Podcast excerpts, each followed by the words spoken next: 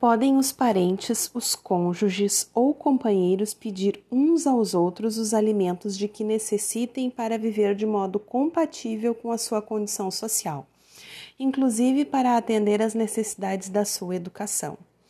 Os alimentos devem ser fixados na proporção das necessidades do reclamante e dos recursos da pessoa obrigada. Os alimentos serão apenas os indispensáveis à subsistência quando a situação de necessidade resultar de culpa de quem os pleiteia. Cabe prisão civil do devedor nos casos de não prestação de alimentos gravídicos estabelecidos com base na Lei 11.804 de 2008, inclusive deferidos em qualquer caso de tutela de urgência. Na apuração da possibilidade do alimentante, observar-se-ão sinais exteriores de riqueza a guarda compartilhada não implica na ausência de pagamento de pensão alimentícia.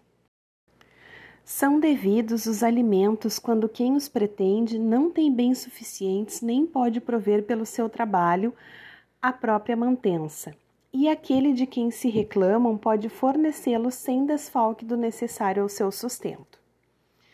Observadas suas condições pessoais e sociais, os avós somente serão obrigados a prestar alimentos aos netos em caráter exclusivo, sucessivo, complementar e não solidário, quando os pais destes estiverem impossibilitados de fazê-lo, caso em que as necessidades básicas dos alimentandos serão aferidas prioritariamente segundo o nível econômico financeiro de, dos seus genitores mediante ordem judicial, é admissível para a satisfação do crédito alimentar atual o levantamento de saldo de conta vinculada ao FGTS.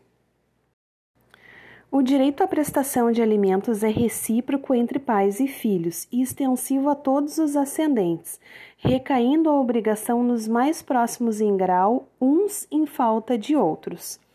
Para os fins desse artigo, a relação socioafetiva pode ser elemento gerador de obrigação alimentar. Na falta dos ascendentes, cabe a obrigação aos descendentes, guardada a ordem de sucessão, e, faltando estes, aos irmãos, assim germanos como unilaterais. Se o parente que deve alimentos em primeiro lugar não estiver em condições de suportar totalmente o encargo, serão chamados a concorrer os de grau imediato. Sendo várias as pessoas obrigadas a prestar alimentos, todas devem concorrer na proporção dos respectivos recursos e, intentada a ação contra uma delas, poderão as demais ser chamadas para integrar a lide. O chamamento dos codevedores para integrar a lide na forma do artigo anterior do Código Civil pode ser requerido por qualquer das partes, bem como pelo Ministério Público quando legitimado. No Estatuto do Idoso, a obrigação alimentar é solidária, podendo o idoso optar entre os prestadores. Se fixados os alimentos, sobrevier mudança na situação financeira de quem os supre ou na de quem os recebe, poderá o interessado reclamar ao juiz conforme as circunstâncias, exoneração, redução ou majoração do encargo. A obrigação de prestar alimentos transmite-se aos herdeiros do devedor, limitado ao que o devedor deixou de herança. A transmissibilidade da obrigação alimentar é limitada às forças da herança. A pessoa obrigada a suprir alimentos poderá pensionar o alimentando ou dar-lhe hospedagem e sustento, sem prejuízo do dever de prestar o necessário à sua educação quando menor. Compete ao juiz, se as circunstâncias o exigirem, fixar a forma de cumprimento da prestação. A obrigação alimentar originada do poder familiar, especialmente para atender às necessidades educacionais, pode não cessar com a maioridade.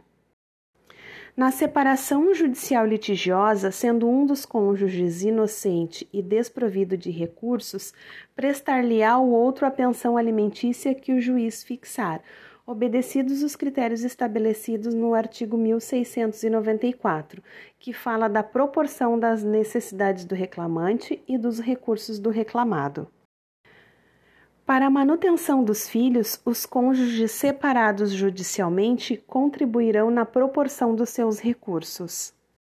Se um dos cônjuges separado judicialmente vier a necessitar de alimentos, será o outro obrigado a prestá-los, mediante pensão a ser fixada pelo juiz, caso não tenha sido declarado culpado na ação de separação judicial. Se o cônjuge declarado culpado vier a necessitar de alimentos e não tiver parentes em condição de prestá-los, nem aptidão para o trabalho, o outro cônjuge será obrigado a assegurá-los fixando o juiz o valor indispensável à sobrevivência. Para obter alimentos, o filho havido fora do casamento pode acionar o genitor, sendo facultado ao juiz determinar, a pedido de qualquer das partes, que a ação se processe em segredo de justiça. Os alimentos provisionais serão fixados pelo juiz nos termos da lei processual. Pode o credor não exercer, porém lhe é vedado renunciar o direito a alimentos, sendo o respectivo crédito insuscetível de cessão, compensação ou penhora. O Código Civil não impede que seja reconhecida, válida e eficaz a renúncia manifestada por ocasião do divórcio, direto ou indireto, ou da dissolução da união estável a irrenunciabilidade do direito a alimentos somente é admitida enquanto subsistir vínculo de direito de família. Com a extinção do vínculo, então pode a pessoa renunciar. Com o casamento, a união estável ou o concubinato do credor cessa o dever de prestar alimentos. Com relação ao credor, cessa também o direito e alimentos se tiver procedimento indigno em relação para com o devedor. Na interpretação do que seja procedimento indigno do credor, apto a fazer cessar o direito a alimentos, aplica-se por analogia às hipóteses do artigo 1814, que fala de crime doloso, calúnia e violência. Na hipótese de concubinato, haverá necessidade de demonstração da assistência material prestada pelo concubino a quem o credor de alimentos se uniu. O procedimento indigno do credor em relação ao devedor previsto no parágrafo único do artigo 1708 do Código Civil pode ensejar, ensejar a exoneração ou apenas a redução do valor da pensão alimentícia para a quantia indispensável à sobrevivência do credor.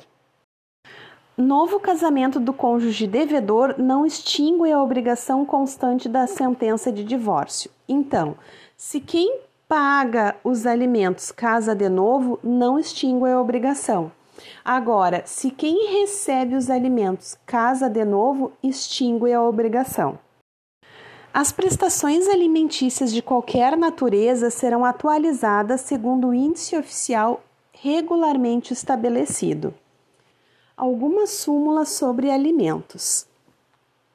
Na ação de desquite, os alimentos são devidos desde a inicial e não da data da decisão que os concede.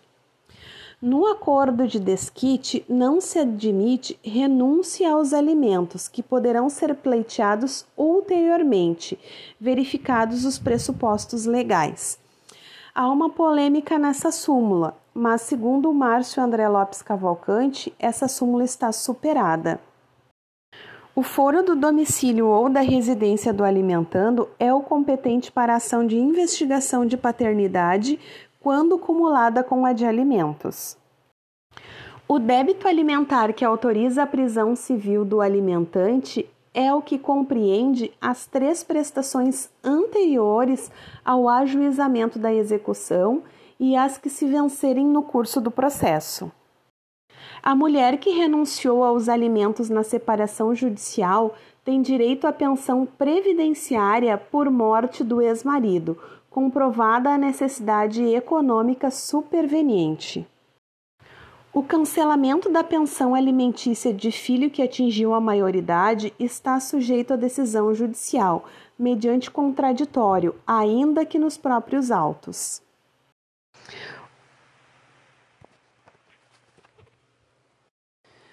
O Ministério Público tem legitimidade ativa para ajuizar ação de alimentos em proveito de criança ou adolescente, independente do exercício do poder familiar dos pais ou do menor se encontrar em situação de risco, ou de quaisquer outros questionamentos acerca da existência ou eficiência da Defensoria Pública na comarca.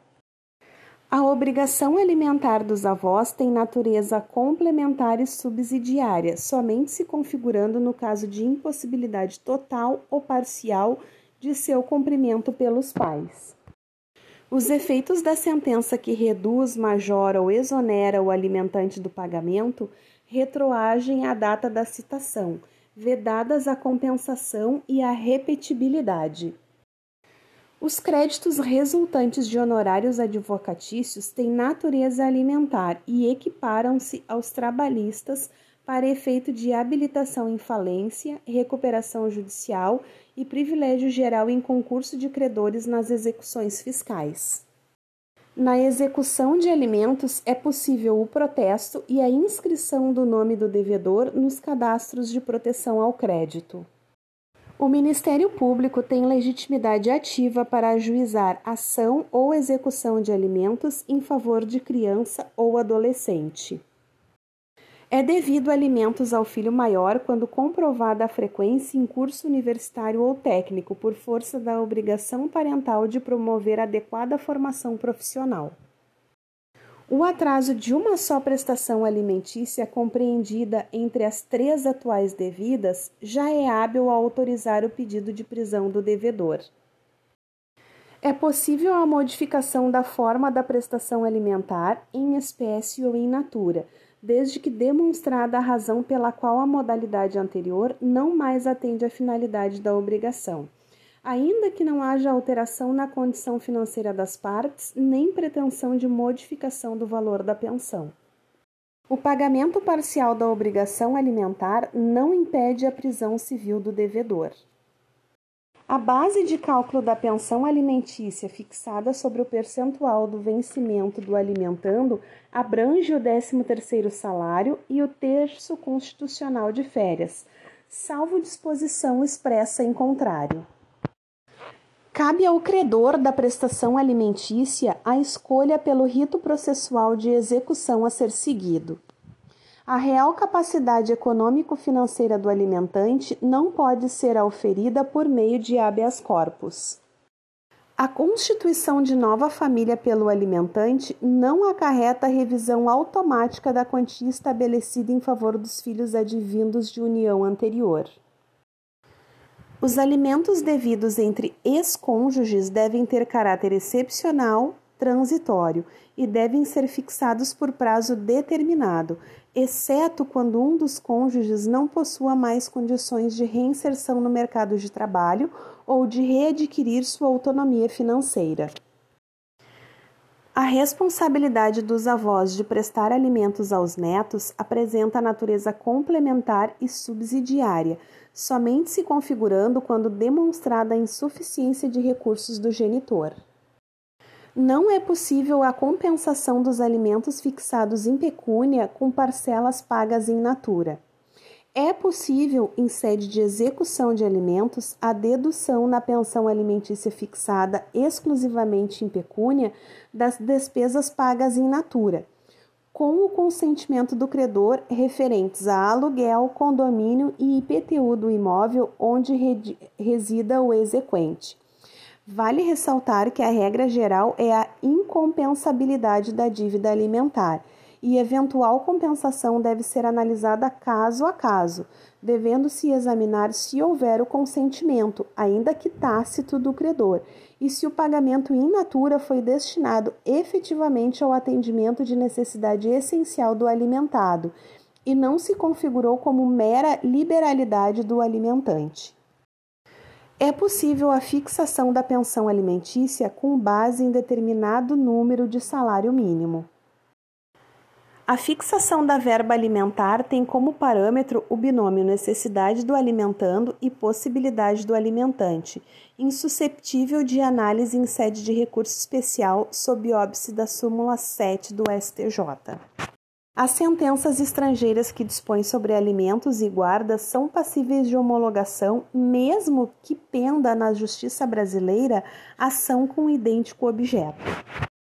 Os efeitos da sentença proferida em ação de revisão de alimentos, seja em caso de redução, majoração ou exoneração, retroagem à data da citação, ressalvada a irrepetibilidade dos valores adimplidos e a impossibilidade de compensação do excesso paga com prestação vincendas.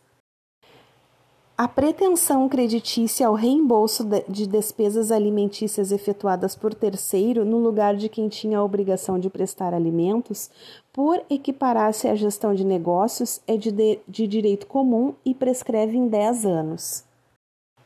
O descumprimento de acordo celebrado em ação de execução de prestação alimentícia pode ensejar o decreto de prisão do devedor.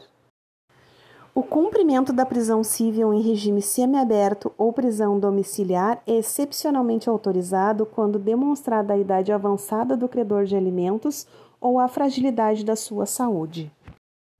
O advogado que tenha contra si decretada a prisão civil por inadimplemento de obrigação alimentícia não tem direito de cumprir a restrição em sala de estado maior ou prisão domiciliar. Não cabe prisão civil do inventariante em virtude de descumprimento pelo espólio do dever de prestar alimentos. A obrigação de prestar alimentos é personalíssima, intransmissível e extingue-se com o óbito do alimentante, cabendo ao espólio saldar tão somente os débitos alimentares pré-estabelecidos mediante acordo ou sentença, não adimplidos pelo devedor em vida, ressalvados casos em que o alimentado seja herdeiro, hipóteses nas quais a prestação perdurará ao longo do inventário. Ante a natureza alimentar do salário e o princípio da razoabilidade, os empréstimos com desconto em folha de pagamento devem limitar-se a 30% dos vencimentos do trabalhador. Excepcionalmente, é possível penhorar parte dos honorários advocatícios, contratuais ou sucumbenciais, quando a verba devida ao advogado ultrapassar o razoável para o seu sustento e de sua família. Os honorários advocatícios contratuais ou sucumbenciais têm natureza alimentícia, razão pela qual é possível a penhora de verba salarial para o seu pagamento. As parcelas recebidas a título de participação nos lucros e resultados das empresas integram a base de cálculo da pensão alimentícia, quando esta é fixada em percentual sobre os rendimentos, desde que não haja disposição transacional ou judicial em sentido contrário. Admite-se na execução de alimentos a penhora de valores decorrentes do Fundo de Garantia por Tempo de Serviço, bem como do Programa de Integração Social PIS. Os valores pagos a título de alimentos são insuscetíveis de compensação, salvo quando configurado o enriquecimento sem causa do alimentando. Julgada procedente a investigação de paternidade, os alimentos serão devidos a partir da citação. A natureza do crédito alimentar não se altera com o mero decurso do tempo. Na ação de alimentos, o MP atua como substituto processual, pleiteando em nome próprio o direito do infante aos alimentos. Para isso, em tese, o parquê não precisa que a mãe ou responsável pela criança ou adolescente procure o órgão em busca de assistência. O MP pode atuar de ofício Aliás, na maioria das vezes, o MP atua quando há omissão dos pais ou responsáveis na satisfação dos direitos mínimos da criança e do adolescente. A Defensoria Pública, na ação de alimentos, atua como representante processual, pleiteando em nome da criança ou do adolescente o seu direito aos alimentos. Para tanto, a Defensoria só pode ajuizar a ação de alimentos se for provocada, diferente do Ministério Público. Então, a defensoria tem que ser provocada pelos responsáveis pela criança ou pelo adolescente. Podem os cônjuges ou a entidade familiar, mediante escritura pública ou testamento, destinar parte do seu patrimônio para instituir bem de família, desde que não ultrapasse um terço do patrimônio líquido existente ao tempo da instituição mantidas as regras sobre a impenhorabilidade do imóvel residencial estabelecido em lei específica. O terceiro poderá igualmente instituir bem de família por testamento ou doação, dependendo a eficácia do ato da aceitação expressa de ambos os cônjuges beneficiados ou da entidade familiar beneficiada. O bem de família consistirá em prédio residencial, urbano ou rural, com suas pertenças e acessórios, destinando-se em ambos os casos a domicílio familiar e poderá abranger valores mobiliários, cuja renda será aplicada na conservação do imóvel e no sustento da família. Os valores mobiliários destinados aos fins previstos no artigo antecedente não poderão exceder o valor do prédio instituído em bem de família à época da sua instituição. Deverão os valores mobiliários ser devidamente individualizados no instrumento de instituição do bem de família. Se se tratar de títulos nominativos, a sua instituição como o bem de família, deverá constar dos respectivos livros de registro. O instituidor poderá determinar que a administração dos valores mobiliários seja confiada à instituição financeira, bem como disciplinar a forma de pagamento da respectiva renda aos beneficiários, caso em que a responsabilidade dos administradores obedecerá às regras do contrato de depósito. O bem de família, quer instituído pelos cônjuges ou por terceiro, constitui-se pelo registro do seu título no registro de imóveis. O bem de família é isento de execução por dívidas posteriores à sua instituição, salvo as que provierem de tributos relativos ao prédio ou de despesas de condomínio. No caso de execução pelas dívidas referidas nesse artigo, o saldo existente será aplicado em outro prédio como bem de família ou em títulos da dívida pública para sustento familiar, salvo se os motivos rele relevantes aconselharem outra solução, a critério do juiz. A isenção de que trata o artigo antecedente durará enquanto viver um dos cônjuges, ou, na falta deste, até que os filhos completem a maioridade. O prédio e os valores mobiliários constituídos como bem de família não podem ter destino diverso do previsto no artigo 1712 ou serem alienados sem o consentimento dos interessados e seus representantes legais, ouvidos o Ministério Público. O artigo 1712 diz que o bem de família é destinado a domicílio da família. Qualquer forma de liquidação da entidade administradora a que se refere o parágrafo 3 do artigo 1713 não atingirá os valores a ela confiados, ordenando o juiz a sua transferência para outra instituição semelhante, obedecendo-se, no caso de falência, ao disposto sobre o pedido de restituição. Comprovada a impossibilidade da manutenção do bem de família nas condições em que foi instituído, poderá o juiz, a requerimento dos interessados, extingui-lo ou autorizar subrogação dos bens que o constituem em outros, ouvidos o instituidor e o Ministério Público. Salvo disposição em contrário do ato de instituição, a administração do bem de família compete a ambos os cônjuges, resolvendo o juiz em caso de divergência, com o falecimento de ambos os cônjuges, a administração passará ao filho mais velho se for maior, e do contrário, a seu tutor. A dissolução da sociedade conjugal não extingue bem de família. Dissolvida a sociedade conjugal pela morte de um dos cônjuges, o sobrevivente poderá pedir a extinção do bem de família se for o único bem do casal. Extingue-se igualmente o bem de família com a morte de ambos os cônjuges e a maioridade dos filhos, desde que não sujeitos à curatela. O bem de família voluntário, previsto no Código Civil, é instituído por ato de vontade do casal ou de entidade familiar, mediante formalização do registro de imóveis, deflagrando dois efeitos fundamentais: impenhorabilidade limitada o imóvel torna-se isento de dívidas futuras, salvo obrigações tributárias referentes ao bem e despesas condominais. Inalienabilidade relativa. Uma vez inscrito como bem de família voluntário, ele só poderá ser alienado com autorização dos interessados, cabendo ao MP intervir quando houver participação de incapaz.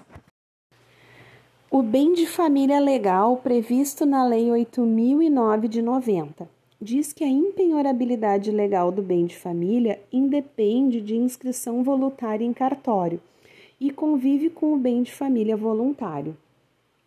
O imóvel residencial próprio do casal ou da entidade familiar é impenhorável e não responderá por qualquer ti tipo de dívida civil, comercial, fiscal, previdenciária ou de outra natureza, contraída pelos cônjuges ou pelos pais ou filhos que sejam seus proprietários e nele residam, salvo nas hipóteses previstas nesta lei Parágrafo único. A impenhorabilidade compreende o imóvel sobre o qual se assentam as, a construção, as plantações, as benfeitorias de qualquer natureza e todos os equipamentos, inclusive os de uso profissional, ou móveis que guarnecem a casa, desde que quitados.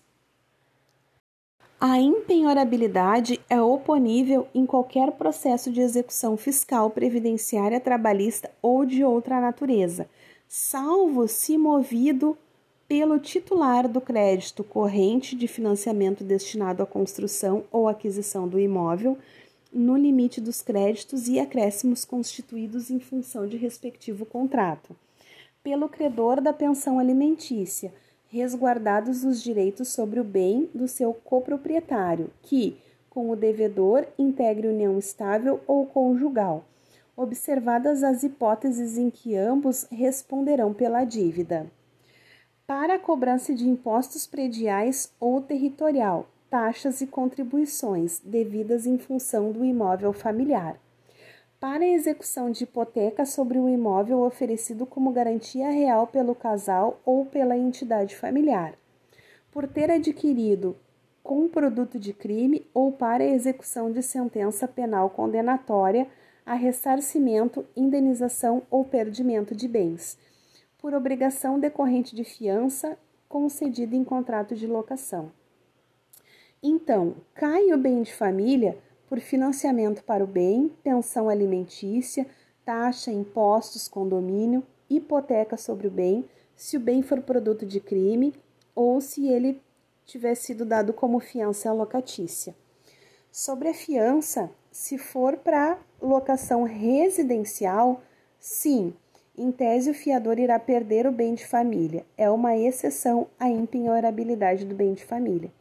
Agora, se for fiador numa locação comercial, a regra é não. O fiador não irá perder o bem de família, não é exceção à impenhorabilidade do bem de família. Se o imóvel foi dado em garantia de uma dívida que beneficiou o casal ou a entidade familiar, este bem poderá ser penhorado. Agora, se o imóvel foi dado em garantia em uma dívida que beneficiou um terceiro, este bem não poderá ser penhorado. Se apenas um dos cônjuges for sócio da pessoa jurídica, em regra, o bem será impenhorável. Agora, se os dois cônjuges forem sócios da pessoa jurídica devedora, o bem de família é penhorável. Súmula sobre o bem de família. A Lei 8009 de 90 aplica-se à penhora realizada antes da sua vigência. O conceito de impenhorabilidade do bem de família abrange também um imóvel pertencente a pessoas solteiras, separadas e viúvas.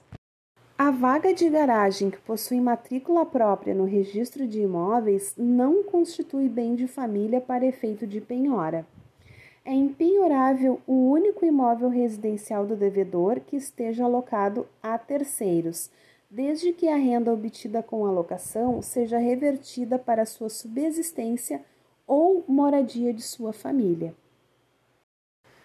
Pela Lei 8009 de 90, somente seria impenhorável o imóvel próprio utilizado pelo casal ou pela entidade familiar para moradia permanente o STJ, por meio de uma interpretação teleológica e valorativa, ampliou essa proteção.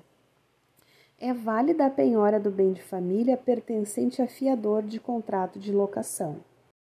A impenhorabilidade do bem de família, prevista no artigo 3, inciso 3 da Lei 8009 de 90, não pode ser oposta ao credor da pensão alimentícia decorrente de vínculo familiar ou de ato ilícito.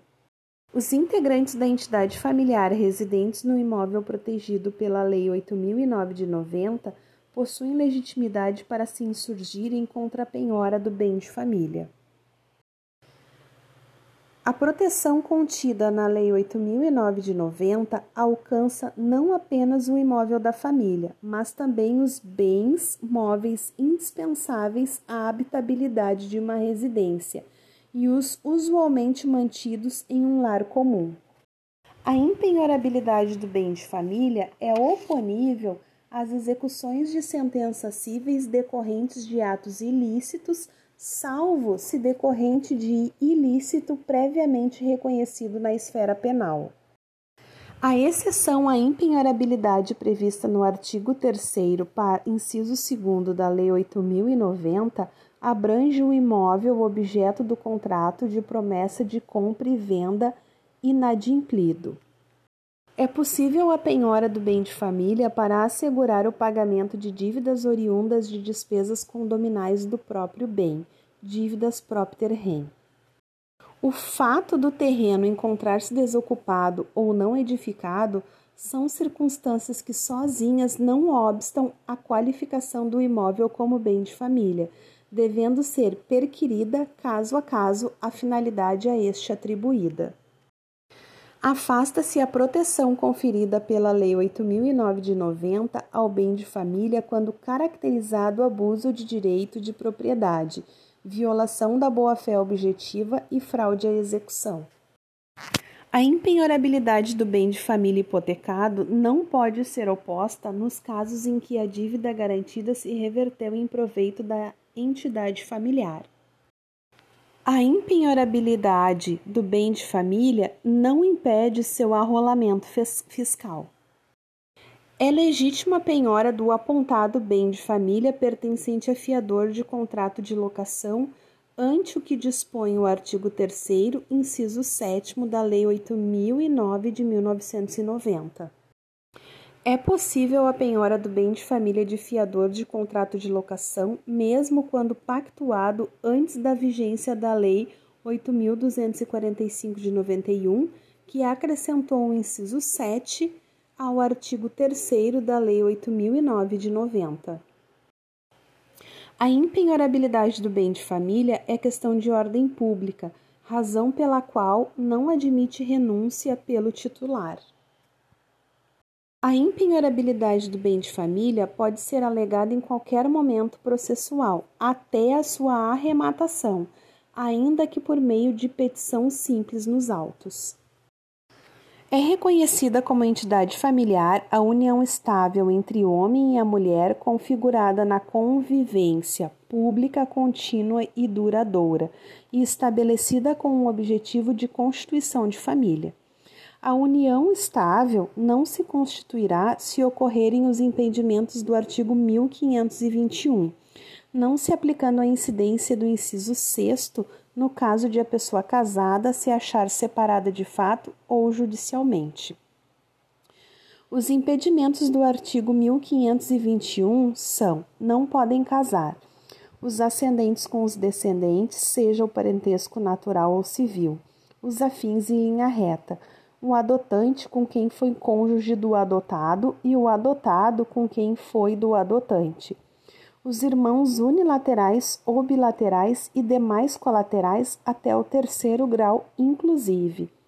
O adotado com o filho do adotante, as pessoas casadas, o cônjuge sobrevivente com o condenado por homicídio ou tentativa de homicídio contra o seu consorte. As causas suspensivas do artigo 1523 não impedirão a caracterização da união estável. As, o 1523 fala das causas de quem não deve casar.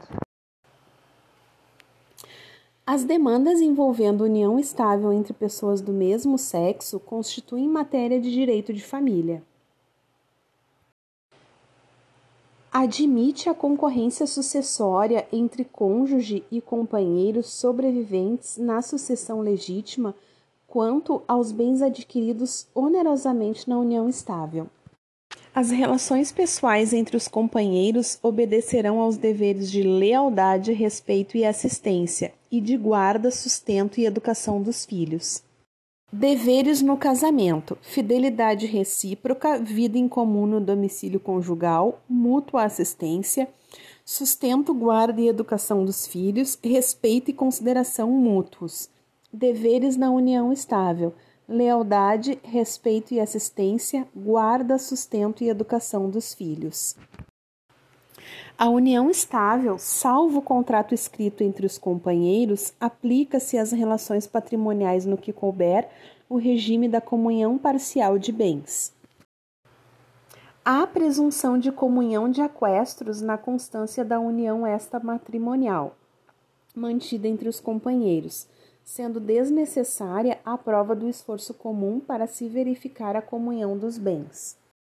Na união estável, o regime patrimonial obedecerá à norma vigente no momento da aquisição de cada bem, salvo o contrato escrito. A união estável poderá converter-se em casamento mediante pedido dos companheiros ao juiz e assento no registro civil. É possível a conversão da união estável entre pessoas do mesmo sexo em casamento, observados os requisitos, os requisitos exigidos para a respectiva habilitação. As relações não eventuais entre homem e mulher impedidos de casar constituem concubinato.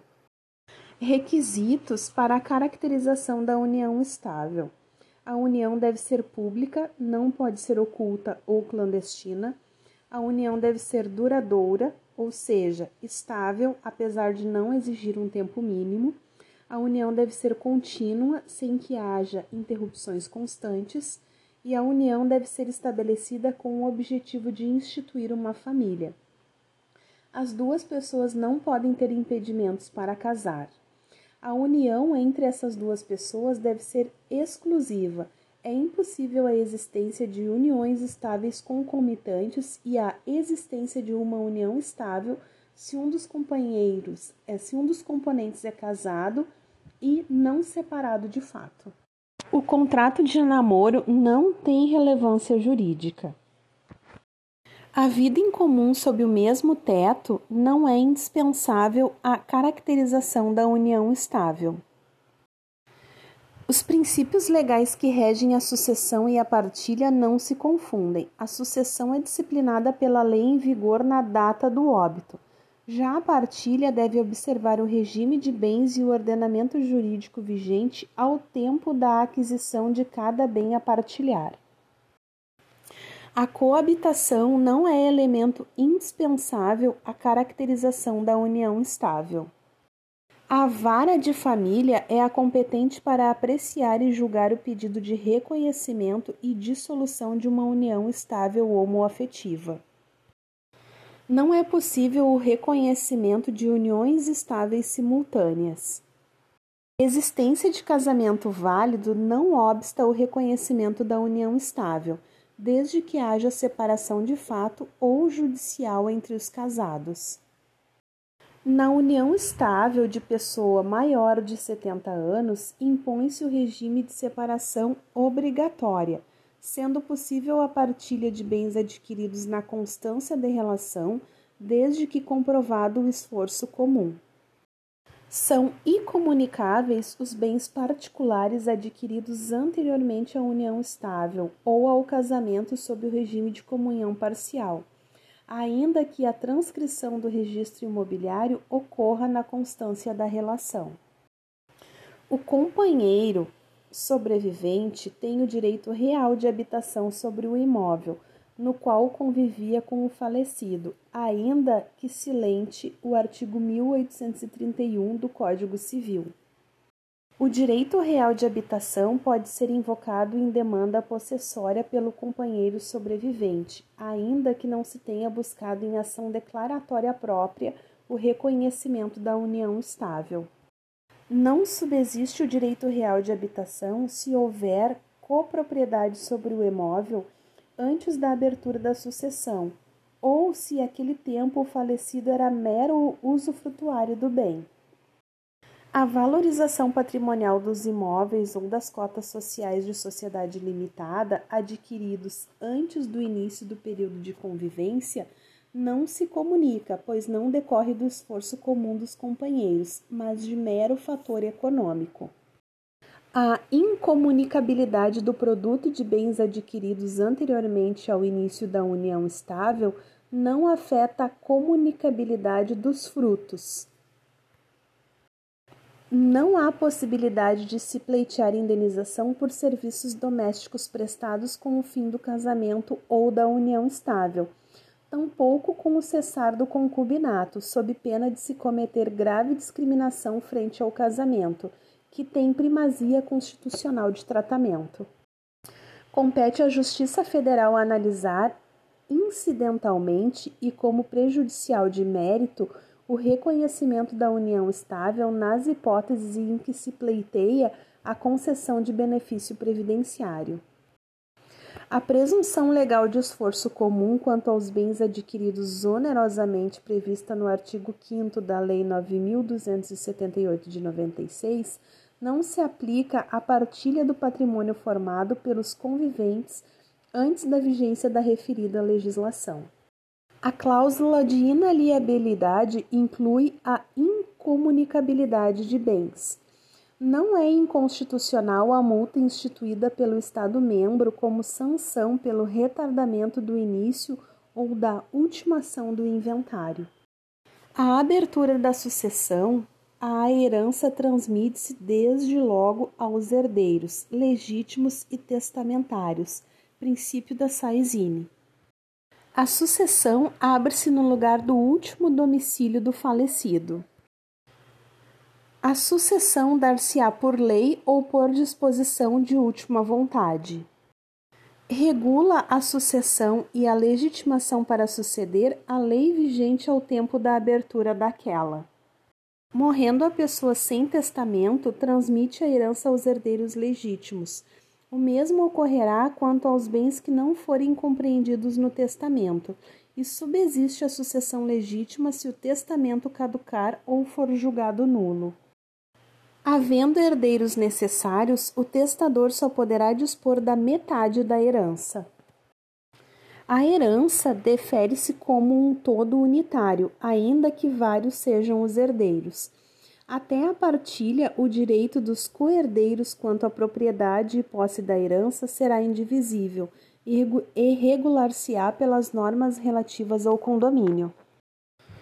O herdeiro não responde por encargos superiores às forças da herança, incumbe-lhe, porém, a prova do excesso, salvo se houver inventário que a excuse, demonstrando o valor dos bens herdados. O direito à sucessão aberta, bem como o quinhão de que dispõe o coerdeiro, pode ser objeto de cessão por escritura pública.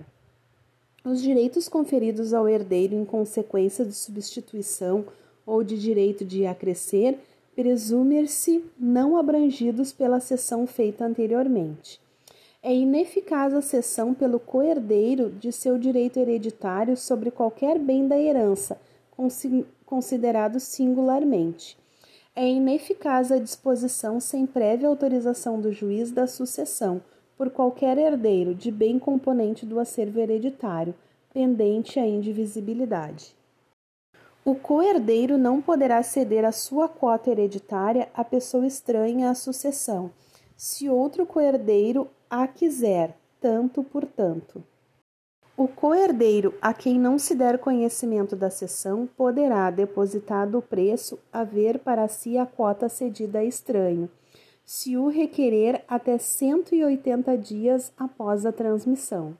Sendo vários o coerdeiros a exercer a preferência, entre eles se distribuirá o quinhão cedido, na proporção das respectivas cotas hereditárias.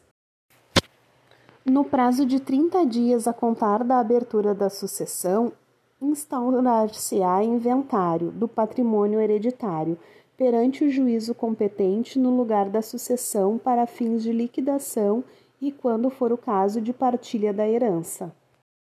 Até o compromisso do inventariante, a administração da herança caberá sucessivamente ao cônjuge ou companheiro, se com um outro convivia a tempo da abertura da sucessão, ao herdeiro que estiver na posse e a administração dos bens, e se houver mais de um nessas condições, ao mais velho, ao testamenteiro, a pessoa de confiança do juiz, na falta ou, ou escusa das indicadas nos incisos antecedentes ou quando tiverem de se afastar por motivo grave levado ao conhecimento do juiz.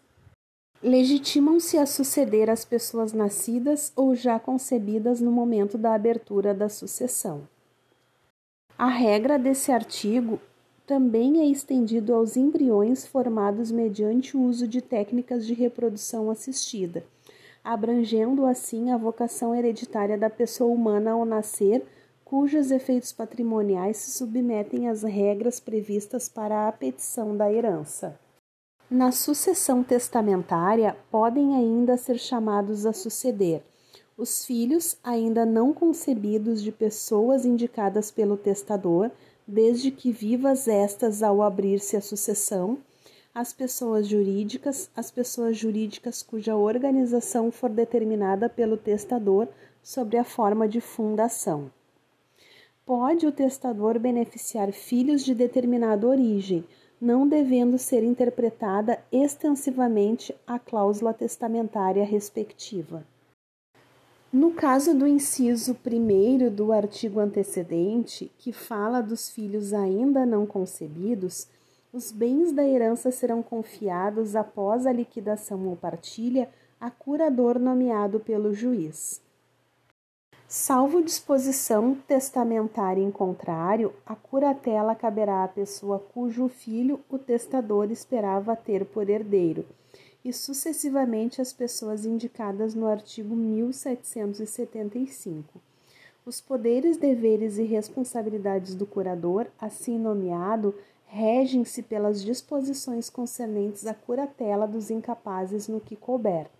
Nascendo convido o herdeiro esperado, dar ser-lhe-á deferida a sucessão com os frutos e rendimentos relativos à deixa, a partir da morte do testador. Se decorridos dois anos após a abertura da sucessão não for concebido o herdeiro esperado, os bens reservados, salvo disposição em contrário do testador, caberão aos herdeiros legítimos. Não podem ser nomeados herdeiros nem legatários. A pessoa que, a rogo, escreveu o testamento, nem o seu cônjuge ou companheiro, ou seus ascendentes e irmãos, as testemunhas do testamento, o concubino do testador casado, salvo se este, sem culpa sua, estiver separado de fato do cônjuge há mais de cinco anos o tabelião civil ou militar, ou comandante ou escrivão perante quem se fizer, assim como que se fizer ou provar o testamento. A vedação desse artigo não se aplica à união estável, independente do período de separação de fato. São nulas as disposições testamentárias em favor de pessoas não legitimadas a suceder, ainda quando simuladas sob a forma de contrato oneroso ou feitas mediante interposta pessoa. Presume-se pessoas interpostas os ascendentes, os descendentes, os irmãos e o cônjuge, ou o companheiro não legitimado a suceder. É lícita a deixa ao filho do concubino, quando também for do testador. Aceita a herança, torna-se definitiva a sua transmissão ao herdeiro, desde a abertura da sucessão. A transmissão tem-se por não verificada quando o herdeiro renuncia à herança. A aceitação da herança, quando expressa, far-se por declaração escrita. Quando tácita, há de resultar tão somente de atos próprios da qualidade de herdeiro não exprimem aceitação da herança os atos oficiosos, como o funeral do finado, os meramente conservatórios ou os de administração e guarda provisória. Não importa igualmente a aceitação à cessão gratuita, pura e simples da herança aos demais coerdeiros. A renúncia da herança deve constar expressamente de instrumento público ou termo judicial. O interessado em que o herdeiro declare se aceita ou não a herança poderá, 20 dias após a abertura da sucessão, requerer ao juiz prazo razoável, não maior de 30 dias, para nele se pronunciar o herdeiro, sob pena de se haver a herança por aceita. Não se pode aceitar ou renunciar à herança em parte, sob condição ou a termo. O herdeiro a quem se testarem legados pode aceitá-los, renunciando à herança ou aceitando-a, repudiá-los. O herdeiro chamado na mesma sucessão a mais de um quinhão hereditário sob títulos sucessórios diversos pode livremente deliberar quanto aos quinhões que aceita e os que renuncia. Falecendo o herdeiro antes de declarar se aceita a herança, o poder de aceitar passa aos herdeiros, a menos que se trate de vocação adstrita a uma condição suspensiva ainda não verificada. Os chamados à sucessão do herdeiro falecido antes da aceitação, desde que concordem em receber a segunda herança, poderão aceitar ou renunciar à primeira. Na sucessão legítima, a parte do renunciante acresce a dos outros herdeiros da mesma classe, e se ele o único desta, devolve-se aos da subsequente. Concorrendo herdeiros de classes diversas, a renúncia de qualquer deles devolve a sua parte aos que integram a mesma ordem dos chamados a suceder. Ninguém pode suceder representando herdeiro renunciante. Se, porém, ele for o único legítimo da sua classe, ou se todos os outros da mesma classe renunciarem à herança, poderão os filhos vir à sucessão por direito próprio e por cabeça. São irrevogáveis os atos de aceitação ou de renúncia da herança. Quando o herdeiro prejudicar os seus credores renunciando à herança, poderão eles, com autorização do juiz, aceitá-la em nome do renunciante. A habilitação dos credores se fará no prazo de 30 dias seguintes ao conhecimento do fato. Pagas as dívidas do renunciante, prevalece a renúncia quanto ao remanescente, que será devolvido aos demais herdeiros. São excluídos da sucessão os herdeiros ou legatários que houverem sido autores, coautores ou partícipes de homicídio doloso ou tentativa deste contra a pessoa cuja sucessão se tratar, seu cônjuge, companheiro, ascendente ou descendente. Que houverem acusado caluniosamente em juízo o autor da herança, ou incorrerem em crime contra sua honra ou de seu cônjuge ou companheiro. Que por violência ou meios fraudulentos inibirem ou obstarem o autor da herança de dispor livremente de seus bens por ato de última vontade. A exclusão de herdeiro ou legatário de qualquer desses casos de indignidade será declarada por sentença. O direito de demandar a exclusão do herdeiro ou legatário extingue-se em quatro anos, contados da abertura da sucessão. Na hipótese do inciso 1, homicídio doloso, o Ministério Público tem legitimidade para demandar a exclusão do herdeiro ou legatário. O Ministério Público, por força do artigo 1815, desde que presente o interesse público, tem legitimidade para prover ação visando a declaração da indignidade do herdeiro ou legatário. São pessoais os efeitos da exclusão. Os descendentes do herdeiro excluído sucedem, como se ele morto fosse antes da abertura da sucessão o excluído da sucessão não terá direito ao usufruto ou à administração dos bens que a seus sucessores couberem na herança, nem a sucessão eventual desses bens. São válidas as alienações onerosas de bens hereditários a terceiros de boa-fé e os atos de administração legalmente praticados pelo herdeiro, antes da sentença de exclusão mas aos herdeiros subsiste, quando prejudicados, o direito de demandar-lhe perdas e danos. o excluído da sucessão é obrigado a restituir os frutos e rendimentos que dos bens da herança houver percebido, mas tem direito a ser indenizado das despesas com a conservação deles. Aquele que incorreu em atos que determinem a exclusão da herança será admitido a suceder se o ofendido o tiver expressamente reabilitado em testamento ou em outro ato autêntico. Não havendo reabilitação expressa, o indigno contemplado em testamento do ofendido, quando o testador, ao testar, já conhecia a causa da indignidade, pode suceder no limite da disposição testamentária. Falecendo alguém sem deixar testamento, nem herdeiro legítimo notoriamente conhecido, os bens da herança, depois de arrecadados, ficarão sob a guarda e a administração de um curador até sua entrega ao sucessor devidamente habilitado ou a declaração de sua vacância. Praticadas as diligências de arrecadação e ultimado o inventário, serão expedidos editais na forma da lei processual e, decorrido um ano da sua primeira publicação, sem que haja herdeiro habilitado ou penda habilitação, será a herança declarada vacante é assegurado aos credores o direito de pedir o pagamento das dívidas reconhecidas nos limites das forças da herança. A declaração de vacância da herança não prejudicará os herdeiros que legalmente se habilitarem, mas, decorridos cinco anos da abertura da sucessão, os bens arrecadados passarão ao domínio do município ou do Distrito Federal, se localizados nas respectivas circunscrições incorporando-se ao domínio da União quando situados em território federal.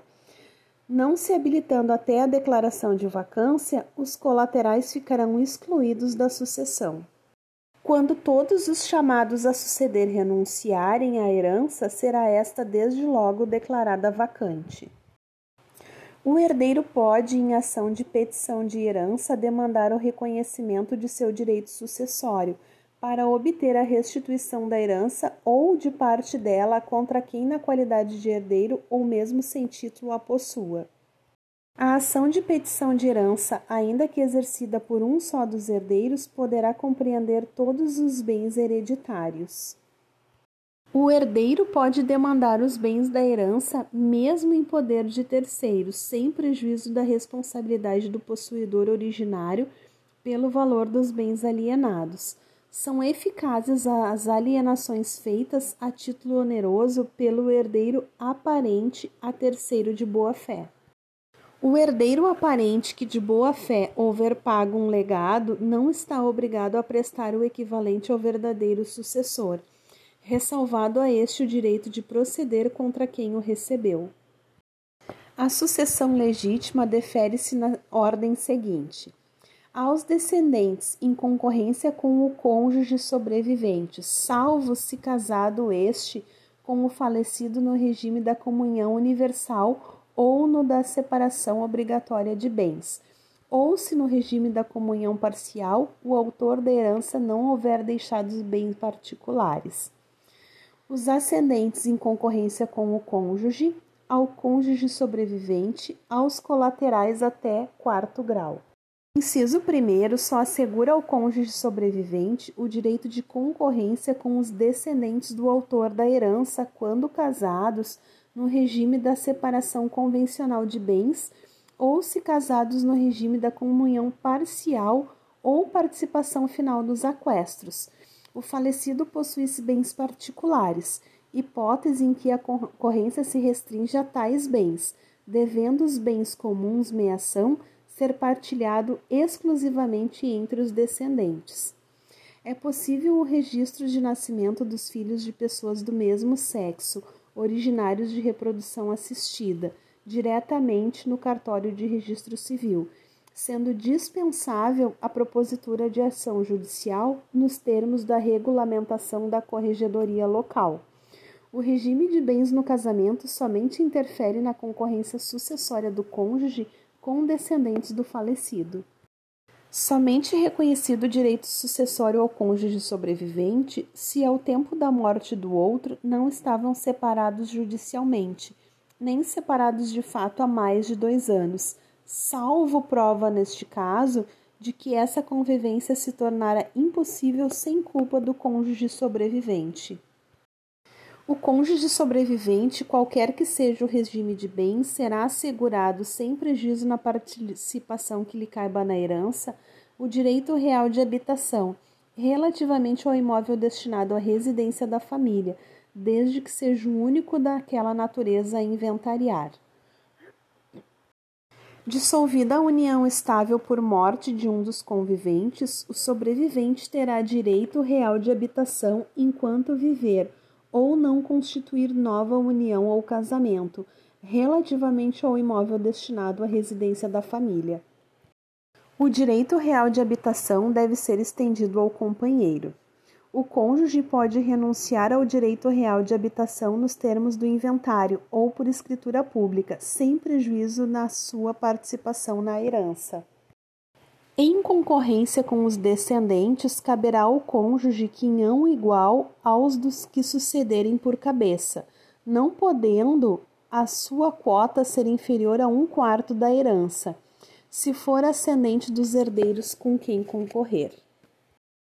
Na concorrência entre cônjuge e os herdeiros do decujus, não será reservada um quarto da herança para o sobrevivente no caso de filiação híbrida, entre os descendentes, os em grau mais próximo excluem os mais remotos, salvo o direito de representação. Os descendentes da mesma classe têm o mesmo direito à sucessão de seus ascendentes.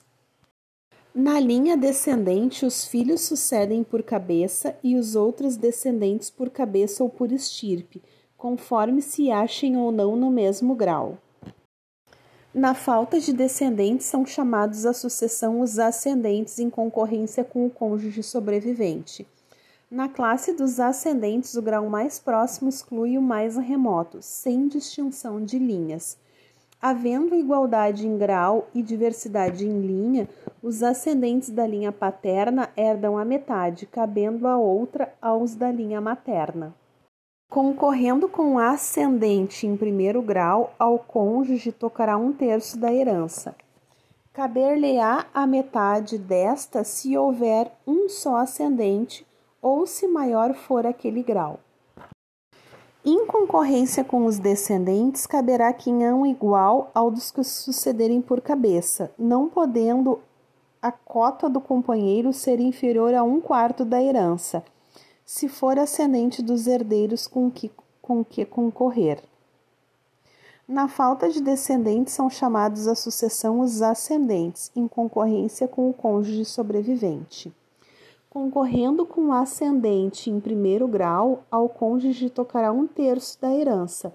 Caber-lhe-á a metade desta se houver só ascendente, ou se maior for aquele grau.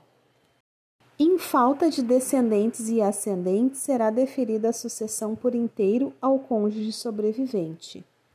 Se não houver cônjuge sobrevivente nas condições estabelecidas no artigo 1830, serão chamados a suceder os colaterais até o quarto grau.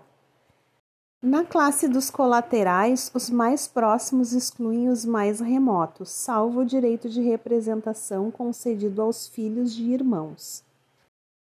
Concorrendo à herança do falecido irmãos bilaterais com irmãos unilaterais, cada um destes herdará metade do que cada um daqueles herdar. Não concorrendo à herança irmão bilateral, herdarão em partes iguais os unilaterais. Na falta de irmãos, herdarão os filhos destes, e não os havendo os tios se concorrerem à herança somente filhos de irmãos falecidos, herdarão por cabeça. Se concorrerem filhos de irmãos bilaterais com filhos de irmãos unilaterais, cada um destes herdará a metade do que herdar cada um daqueles. Se todos forem filhos de irmãos bilaterais ou todos de irmãos unilaterais, herdarão por igual não sobrevivendo cônjuge ou companheiro, nem parente algum sucessível ou tendo eles renunciado à herança, esta se devolve ao município ou ao Distrito Federal, se localizadas em respectivas circunscrições, ou à União quando situada em território federal. São herdeiros necessários os descendentes, os ascendentes e o cônjuge. Pertence aos herdeiros necessários de pleno direito a metade dos bens da herança, constituindo a legítima. Calcula-se a legítima sobre o valor dos bens existentes na abertura da sucessão, abatidas as dívidas e as despesas do funeral, adicionando-se em seguida o valor dos bens sujeitos à colação. Salvo se houver justa causa declarada no testamento, não pode o testador estabelecer cláusula de inaliabilidade, impenhorabilidade e de incomunicabilidade sobre os bens da legítima não é permitido aos testadores estabelecer a conversão dos bens da legítima em outros de espécies diversa. Mediante autorização judicial e havendo justa causa, podem ser alienados os bens gravados, convertendo-se o produto em outros bens que ficarão subrogados nos ônus dos primeiros. Para excluir da sucessão os herdeiros colaterais, basta que o testador disponha de seu patrimônio sem os contemplar. O herdeiro necessário a quem o testador deixar a sua parte disponível ou algum legado não perderá o direito à legítima. Dá-se o direito de representação quando a lei chama certos parentes de, do falecido a suceder em todos os direitos em que ele sucederia se vivo fosse. O direito de representação dá-se na linha reta descendente, mas nunca na ascendente. Na linha transversal, somente se dá o direito de representação em favor dos filhos de irmãos do falecido, quando com irmãos destes concorrerem. Os representantes só podem herdar como tais o que herdaria o representado se vivo fosse. Nos casos de comoriência entre ascendentes e descendente ou entre irmãos, reconhece-se o direito da representação aos descendentes e aos filhos dos irmãos. O quinhão do representado partir-se-á por igual entre os representantes. O renunciante à herança de uma pessoa poderá representá-la na sucessão de outra.